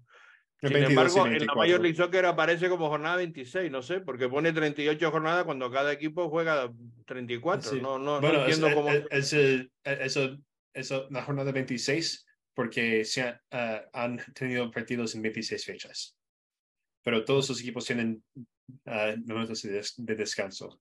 parece que son 38 fechas, creo que lo que cuenta, porque estaba mirando antes el, el dato y, me parece que para la liga son 38 fechas, sí, aunque no son exactamente correspondientes a la jornada, porque insisto, también todos los equipos no juegan las mismas jornadas, por tanto, eh, eh, es una referencia un poco extraña, ¿no? sí, ah, pero sí, en cuanto a esta jornada pasada, uh, sí, varios ah, partidos interesantes, pero una cosa antes de eso, Carlos, ¿por qué no llevas tu gora? Que ganamos, ¿no? Oh, pues es verdad. Pues mira, déjame, en, lo que comentas eso, voy a buscar la gorra, porque efectivamente falta mi visera de la victoria. Sí, pues sí un, un, comentario de, de, nuestro amigo David de Chilenos en MLS que si perdemos el próximo partido es tu culpa por no llevar la gorra. Están pendientes de todo. Pues espera que me lo pongo porque no quiero que sea mi culpa. Uh, bueno, sí, póngasela, porque si no, después me, cuando me ve me regaña. bueno, en cuanto a la jornada, uh, aquí estamos con la visera. Eso. No será mi culpa. Em, empezamos con una victoria de Orlando en Atlanta 2 a 1. Después Montreal gana 2 a 0 contra Charlotte. Cincinnati ganó 3 a 1 contra Nashville, que Carlos y yo estamos viendo un poquito de este partido uh, en, en el área de prensa. Uh, muy interesante, varias intervenciones del VAR uh, y varias situaciones interesantes, pero al, al final salió victori victorioso Cincinnati. luego una victoria de 4-0 de New England sobre New, DC United. Con un partidazo de Ian Harks, uh, que, tuvo dos goles en este encuentro, Carles Hill, dos asistencias, uh, pero sí, tal vez el resultado más sobresaliente de este fin de semana fue, fue eso, un 4-0. Um, de ahí después Philadelphia ganó 2 a 1 contra New York City. También ese partido terminó muy interesante. Um, Chicago ganó 1 a 0 contra Toronto, que Toronto aún no vaya bien después de, su, ah, de, que se despidió su entrenador. De hecho, no han ganado en, uh, desde mayo 20, 27, o sea, desde que Real wow. que empezó, empe empezó a no perder. Toronto sí, desde es, que Real empezó la racha buena, ella, ella empezó la racha mala. De hecho, Toronto van seis partidos seguidos perdiendo. Tremendo. Real Salt tiene seis victorias desde, desde el principio de junio. No, ese equipo está roto, está roto de, de desde el front office uh -huh. hasta, hasta, el, ah, vamos, hasta el portero. Uh -huh. Uh, de ahí Minnesota y LAFC empataron 1 a 1. St. Louis ganó 3 a 0 contra Inter Miami. Ah, Austin FC ganó 2 a 1 contra Sporting Kansas. Colorado y Houston empataron 0 a 0. Real Salt Lake 3 a 1 contra New York Red Bulls. Portland 3 a 2 contra Columbus y Seattle Sounders 1 1 contra Dallas. Uh, y al final, Vancouver ganó 4 a 2 a la Galaxy. Y de ahí el domingo ganó Miami. Son resultados Porque... son res, resultados interesantes. Y el domingo, efectivamente, el Inter de Miami presentó a Messi y tuvieron que retrasarlo un par de horas porque hubo un tormentón, por lo visto cayó la, la del pulpo, decimos en España, le cayó lluvia para, para dar y repartir y, pero bueno, pudieron hacerlo al final. Lo único que cambiaron era primero un espectáculo con, con dos artistas y después se hacía, eh, digamos, la presentación y lo hicieron al revés porque, claro, la gente estaba esperando, pero llenaron el, el estadio para Messi. O sea, sí. Tremendo el espectáculo. Sí, sabes, lleno, lleno, lleno. lleno. Uh, y, y, y, bueno, el otro partido de ese fin de semana fue el final del Copa de Oro, que ganó México 1 a 0 contra Panamá con un gol muy tarde Uh, en Casi partido. faltando dos minutos para acabar sí. el partido. Fue un partido muy disputado, muy igualado. ¿eh? Uh -huh. Sí, y de hecho al final ganó eh, el MVP del, del, torneo, lo ganó uh, un jugador de Panamá, Caras, Carasquilla, que, que, juega en Houston que es un pedazo de jugador. Juega en Houston Dynamo. Juega en Houston Dynamo, sí. Lo sabemos porque lo, no lo vamos a tener que, que sufrir en agosto en ese partido de Copa. Ya lo sufrimos en Liga que ese era el jugador que hacía la diferencia en la media cancha. Tiene, es uh un pedazo de jugador, este, este, este chico. Uh -huh. ya, lo, ya lo habíamos visto con, con Houston y, y, y, lo vamos, como decimos, a sufrir ahí en, esa, en ese partido de semifinales. Bueno, México ganó al final, eh, como digo, en ese gol de los últimos minutos, un buen gol, por cierto. de, un jugador que había salido a cancha poquitos minutos antes, ¿no? Eh, eh, Jiménez, Santi Jiménez. y, y, faltando dos minutos para, bueno, en el 88 fue en concreto, hizo una, una muy buena jugada, se fue desde su central, se metió la, la pelota por detrás, hizo un autopase y después pues, le picó el balón ante la salida del arquero. Un gol muy, muy bueno que le valió pues el triunfo y la, y la Copa de Oro, que es la novena, me parece que tiene el Tri, y, y ese además un, bueno pues el recuperar un poquito otra vez las buenas sensaciones después del mal mundial y de la y de la mala actuación en, en la siguiente competición no la cómo se llama esto la la League Cup no no League Cup no cómo se llama la Liga de Naciones la National League exacto sí y al final también ah, algo que se va a alegrar a nuestros uh, oyentes guatemaltecos es que Guatemala quedó en quinto lugar uh, uh, tras su, su, su, contra Jamaica. Uh, se quedaron en quinto, en quinto, lugar del torneo y tuvieron uno de los mejores arqueros del torneo también. Oh. Pues nos alegramos también por ello y por la selección de, de Guatemala y, y, bueno, que están dando saltos importantes de, de mejora va a haber una competición interesante en la, en la CONCACAF para clasificar para el Mundial próximo, ¿eh? porque Mm, todos están en general mejorando, pero vamos, Guatemala está haciendo un muy buen trabajo de captar en talentos que están jugando en otras ligas, que son, bueno, pues eh, con posibilidad de, de, poder tener participación en, el, en esa selección y, y, están haciendo la diferencia, porque todos ellos están jugando bastante bien, todos los que han ido incorporando están haciendo la diferencia y ha mejorado muchísimo esa selección. Bueno, eh, Chiqui, Coméntanos que estuviste celebrando aniversario de boda, etcétera, y, viendo el partido, ¿qué te pareció? Eh, pues lo poquito que me acuerdo, muy buen partido. bueno, mejor la ah, segunda que la primera, ¿no? La primera parte, bueno, se empezó bien porque se empezó marcando, pero después ellos eh, tuvieron sus opciones y, y, pero la segunda parte se hizo la diferencia claramente, ¿no? Sí, no, y te digo, eh, pasó muy rico, muy bueno, disfrutamos mucho con familia, amigos. Eh, eh, fue sorpresa también porque nosotros teníamos, yo tenía otro plan y el amigo mío Diego eh, me dice, no haga plan que nos vamos para el estadio. Y Brian... Brian, se te quedó ahí ahora ahí. A mí me saltó la radio aquí, que no sé sí, por a mí qué. también. En el teléfono y ahora se fue, Chiqui, se nos ha ido. Chiqui, a ver, no Chiqui. Te vayas. ¿Me escuchas? Ahora, ahora sí. Ok. No, que decía que, que me tocó cambiar los planes porque yo ya tenía un plan armado para, de sorpresa para mi esposa. Pero el amigo mío, el parcero, me dice, hey, no, eh, no haga plan que nos vamos para el estadio. Le digo yo, bueno, pues la mayoría de veces pasamos los aniversarios en el estadio. Entonces eh, Brian Oviedo le regaló unos tickets, pero no sabíamos nosotros que los tickets eran justo en prácticamente al lado de la línea de, de saque banda. Wow. O sea, no era ni el first row, era el field, field seats. entonces fue una experiencia bonita, chévere. Y al final de la noche eh, hablamos con Brian y bueno, al final me quedé yo solo y y vi con, con Ale y nos tocó ver a Damir Krylich corriendo por ahí unas 20 veces de lado a lado el, el, ¿qué? el campo de juego. Wow. Entonces, no sé si es el video mío en Twitter que puse que, que un gran ejemplo, porque él ya había jugado, salió del partido y en vez de irse a, a duchar y salir para la casa, se quedó tirando, tirando físico y corra de un lado para otro y de un lado para otro. Me parece algo muy interesante, muy comprometido todo el equipo, de verdad.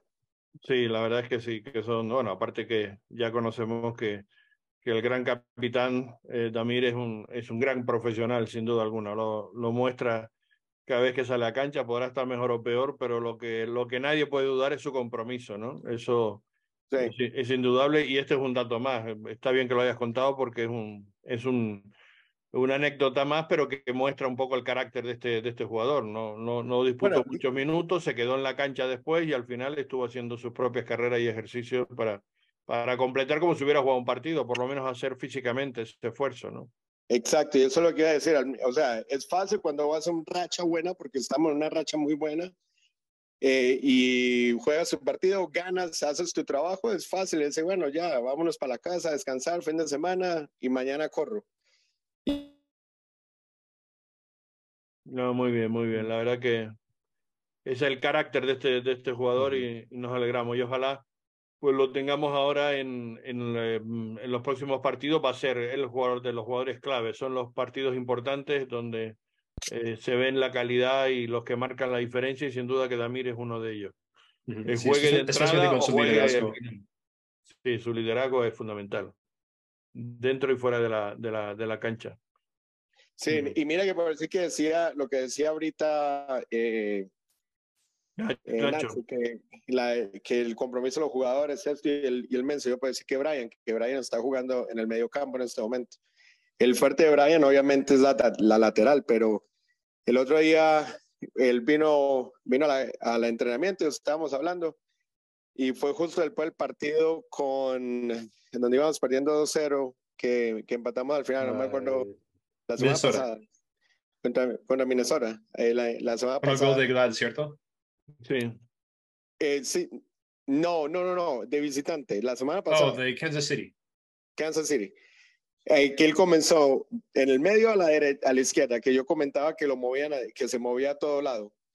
Y entonces yo le pregunté, y una de las cosas que me dijo él, que obviamente ese día jugó el, el, de medio, medio izquierdo, medio derecha, después terminó un poco más ayudando en defensa, pero me decía que, porque le dije yo, Parce, usted está en la izquierda y en la derecha, en todo lado, y me dice, no, es que en, en el tiro de esquina, cuando, cuando rechazaron, yo le hice señas, eh, creo que era Andrés, y en el segundo tiempo no sé con quién también hizo el cambio, que él cubriera mi banda porque yo ya estaba al otro lado. Entonces así no tenemos que cambiar de banda. Entonces ahí se muestra la comunicación y el compañerismo también de todo el equipo. Sí, sí. Que dentro del mismo campo de juego se dicen, hey, cubrirme allá que yo te cubro acá para que, para que estemos bien balanceados. Sí, eso es muy, muy, muy importante. Bueno, pues eh, terminamos con que la clasificación ya hemos comentado que la conferencia oeste la lidera San Luis con 41 puntos, el conjunto de Los Ángeles FC tiene 37, los mismos que el Real Salt Lake en la lucha por la segunda, tercera plaza, cuarto está Seattle Thunder con 36 y tanto Real Salt Lake como Seattle Thunder ya tenemos 24 partidos jugados, o sea que nos restan 10 de temporada regular, mientras que los dos primeros, San Luis y, Los Ángeles FC, tienen 23 partidos.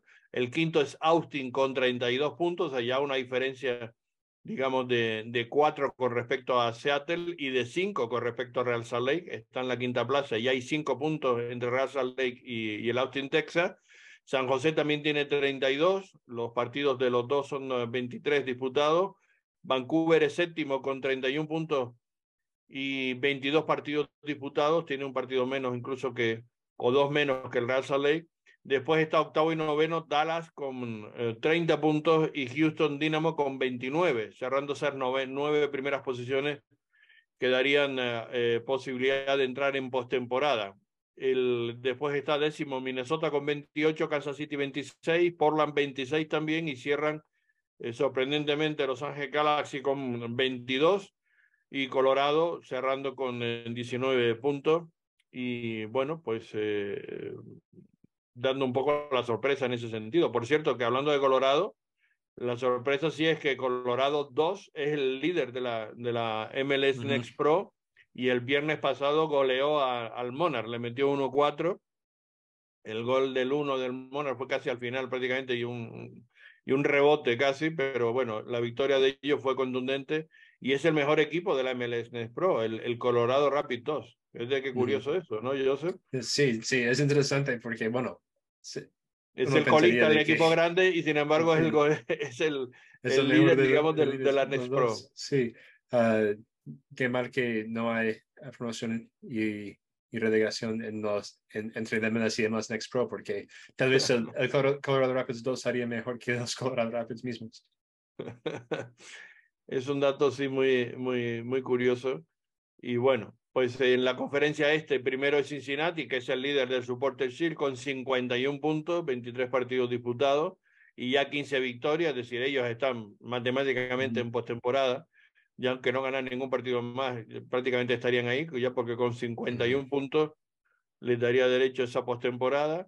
El eh, New England Revolution está segundo con 43 puntos, a una diferencia de 8, es decir, que es un margen ya importante. El Philadelphia Union es tercero con 40 puntos, todos ellos también con 23 partidos disputados. Nashville es cuarto con 38 y 24 partidos. El quinto puesto es para Orlando con 37 y 23. Otra vez Orlando mostrando que fuera de casa es un equipo tremendamente peligroso. El Columbus es eh, sexto con 36 puntos y 23 puntos. Séptimo Atlanta con 35. Octavo es Chicago con 32. Eh, y el noveno, que es el que le daría última plaza de opción a postemporada, es el DC United con 30 puntos. Quedan por detrás el Montreal con 29, New York City, el New York Red perdón, con 26, Charlotte 26 y New York City 26, es decir, tres equipos en puestos 11, 12 y 13 con los mismos 26 eh, puntos y cerrando pues Toronto y Inter de Miami con 19 y 18 puntos. Aquí la gran duda es si la llegada de Messi, la llegada de Busquets, que los presentaron este domingo, para afrontar, ellos tendrían que jugar 12 partidos. Tienen 22 partidos disputados, o sea, les quedan 12 partidos de liga regular. ¿Serán capaces de meterse en postemporada, de llegar a meterse en postemporada con los 18 puntos y están a 12 del DC United? Pues esa es la gran duda, ¿no? Sí, y bueno, Messi puede hacer mucho, pero no sé si Messi solo puede hacer eso. No, ah, es evidente que no. Pero yo creo que este año ah, van, a, van a enfocarse mucho en el, el uh, ¿cómo se llama eso? La el, US Open Cup. Van a centrarse en intentar ganar el US Open Cup por, por, lo tan cerca que están y porque la, temporada está perdido básicamente para ellos. Bueno, y la Copa de la Liga, ¿no? Porque y bueno, la Copa de la Liga, pero van a, de cero. Se, se, supone que van a estar más de forma y Messi y Busquets van a estar más integrados para ah, dentro de un mes para este US Open Cup. Entonces pueden eh, ah, usar como este League Cup como pretemporada, básicamente, de jugar algunos partidos competitivos y estar listos para el eh, semifinal del US Open Cup. ¿La Copa de la Liga ha puesto la CONCACAF o no? Ah, es de, sí, tres, da, puesto de CONCACAF. Tres posiciones para CONCACAF. El que quede tercero y los dos finalistas. Ah, bueno. Entonces yo soy Miami, me, me echo, me voy con todo por cualquiera de esas dos, la US Open Cup o la, o la Conga Champion. Bueno, digo, o la Copa de la, Liga. La League Cup, sí, la Copa de Liga. Porque es que si ellos quieren llegar al Mundial de Clubes, que, que viene dentro de dos años, con Messi ahí estando, tienen, tienen que ganar un título ahorita para ir a, para, ir a la CONCACAF. Porque si no, si no, ¿cómo van a elegir el, el equipo que sea local? Porque, porque por la MLS entra uno ya, 100%. No, yo, yo estoy contigo. Me da, me da que tienen que, que, que, probablemente elegirán eso o intentarán ir por ahí. Decir, ir a la liga es muy difícil. También sería un poco, bueno, se puede justificar, ¿no? Que no, que no han tenido oportunidad de llegar a, clasificar. Pero si hacen una buena Copa de Liga o si hacen un, y, si llegan a la final de la US Cup, ya por lo menos algo de eso eh, quedará, digamos, eh, o se resaltará, ¿no? En el sentido de que empieza ya a tener el equipo otra pinta, ¿no? Pero vamos, porque sí, la liga la tienen complicada, bastante difícil. No digo imposible, pero, pero no, no, no, es fácil que pueda meterse, ¿no? Si, si tienen 12 partidos, como máximo 36 puntos. Claro. Y eso les, lleva a, los, a, como a, ese nivel donde tienen que a ese puntaje que tienen que estar para estar en, en Yo digo que con 50 entran, con 50 yo creo que entran. Entonces, mm, si son 30 y pico puntos, ellos tienen 22 ahora mismo, ¿no? Me dice, no, 18. ¿Cuántos 18. 18, o sea que, uff, tremendo. Entonces, sí, tienen que ganar casi todos sus otros partidos para estar en playoffs. Prácticamente de, los 12, 10. Vamos a poner. o nueve y, y, dos empates, una cosa así, para, para, para estar ahí, ¿no? Sí, tienen que, tienen que estar de una forma como Real que ha estado de, del último mes. Sí, exacto, en una raya parecida, sí. Pero bueno, nadie, nadie dice que las cosas están escritas en el mundo del fútbol, toda cosa puede, puede pasar, ¿no? Veremos lo que, lo que pasa. Bueno, pues nosotros estaremos el próximo uh, jueves con ustedes y vamos a hacer un programa dedicado a eso, a la Copa de Ligas, donde entraremos con más detalle en todos los datos que podamos acercarles en torno a eso y sobre todo en, en ese cuadro de cómo queda configurado y cómo tiene que afrontarlo el Real Salt Lake. Si pasa la fase de grupos primero y después qué eliminatorias podría tener, que casi todas son con los equipos del, del oeste, para afrontar eh, tanto el, la primera ronda de 16 como después los octavos. Tienen que ser con enfrentamientos de, de seis equipos. En fin, ya solo comentaremos con detalle el próximo jueves y les daremos la última hora del equipo, cómo lo prepara, etcétera. Estaremos en entrenamiento por la mañana y esperemos tener algún invitado especial, que creo que podemos tenerlo, por lo menos lo hemos pedido, vamos a ver si tenemos oportunidad de hablar con él este, este jueves. No decimos quién, porque ya saben que se nos gafa después, o sea que mejor no decirlo, pero vamos a intentar tenerlo este jueves con, con nosotros. Y ya saben también que, que bueno, hay, eh, digamos, un calendario importante esta semana, porque mañana ya hay un partido de la MLS Pro eh, del el torneo invitacional en Harriman, el primer partido en el Size Bank Stadium entre el Hoffenheim y el Colorado Rapid Top, precisamente, ese equipo que es el líder de la MLS Next Pro, y van a jugar mañana ya el primer partido a las 8 de la tarde. Después el miércoles está el, el All-Star, el MLS All-Star ante el Arsenal a las seis y media, que se podrá ver eh, por eh, el, el MLS Season Pass en Apple TV y después eh, habrá, bueno, en, en, durante eso hay un Skill Challenge, ¿no? Me parece que hay algo de eso que se le ver previamente o algo de eso, ¿no? Y después sí, siempre hay. Exacto, y después ese mismo día miércoles a las ocho y media el Real Monarch va a jugar contra el Crystal Palace, el segundo partido de ese torneo invitacional en el mismo estadio de Harriman. Va a ser sin duda el partido más interesante. El equipo eh, eh, inglés que, bueno, que va a jugar con el Monarch y son dos equipos del, del propietario mayoritario, digamos, del, del, Real Salt Lake. O sea que siempre tiene ese, ese interés y además, como nos acaba de decir Nacho, va a jugar, por ejemplo, Kevin Beavers, va a estar en ese partido y me imagino que tendrán los mejores jugadores disponibles para este encuentro eh, de, la, de la academia y, y también del propio Monarch y también del Real Salt Lake que están jugando para Monarch. Y el viernes empieza ya esa Copa de Liga con el primer partido, ni más ni menos Cruz Azul frente al Inter de Miami y es el debut de Messi. O sea que imagínense uh -huh. la expectación que se va a generar para eso. Y bueno, pues el sábado es jugar el partido del Real Salt Lake contra el Seattle Thunder en, eh, en Sandy, en el America First Field a las siete y media. Y decimos el jueves le daremos la última hora y esa previa de, del partido y de lo que va a ser el inicio de la, de la Copa de, de Liga. Bueno, no sé, Chiqui, si te queda algo por comentar o Joseph. No, no, muchas gracias eh, a todos, a ustedes por tener el programa. Como siempre. Bueno, pues fenomenal. El, el, miércoles vamos a ver el All-Star juntos. No sé si te, animas a estar con nosotros. Y después vamos a ir a ver el partido del, del Monarchs. O sea que por ahí nos, nos veremos. Si te apetece, pues por ahí estaremos también. Trataré. Vale. Te esperamos. Gracias, Joseph.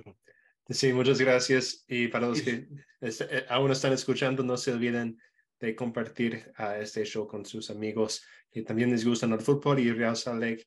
Uh, y también no se olviden de darle la me gusta uh, en las plataformas, eso nos ayuda a crecer.